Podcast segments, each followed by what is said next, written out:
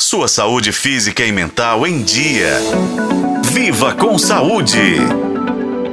Você já sentiu aquela sensação desagradável de olho ressecado, como se houvesse areia incomodando sua visão? Pois é, esse problema, também conhecido como ceratoconjuntivite seca, está se tornando cada vez mais comum, especialmente durante o inverno, quando a baixa umidade do ar pode agravar os sintomas. Mas não é só o clima seco que contribui para essa condição. Fatores como o uso constante de ar-condicionado, medicamentos para para alergia, doenças autoimunes e até lente de contato também podem provocar a síndrome do olho seco. Os sintomas mais comuns são ressecamento, olhos vermelhos irritados, coceira, sensibilidade à luz, visão embaçada e aquela sensação incômoda de areia nos olhos. E você sabia que o uso excessivo de dispositivos eletrônicos também pode ser um dos grandes vilões para a síndrome do olho seco?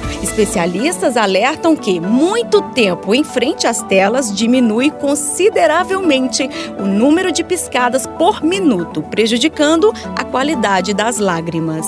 Leonardo Gontijo, diretor clínico do Instituto de Olhos Minas Gerais, explica como isso acontece.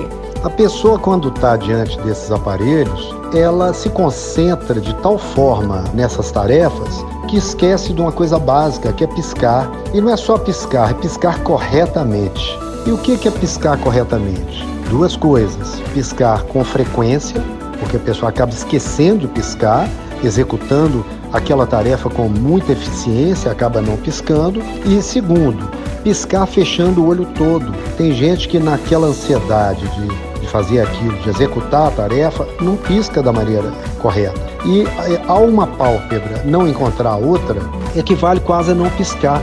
E tem pessoa que pisca pela metade, é muita gente, não é pouca não. Mas fiquem tranquilos, pois o olho seco tem tratamento, que depende, claro, do tipo e da gravidade da condição. O objetivo é aliviar os sintomas, repor e ou preservar a lágrima e cuidar da integridade da superfície do olho.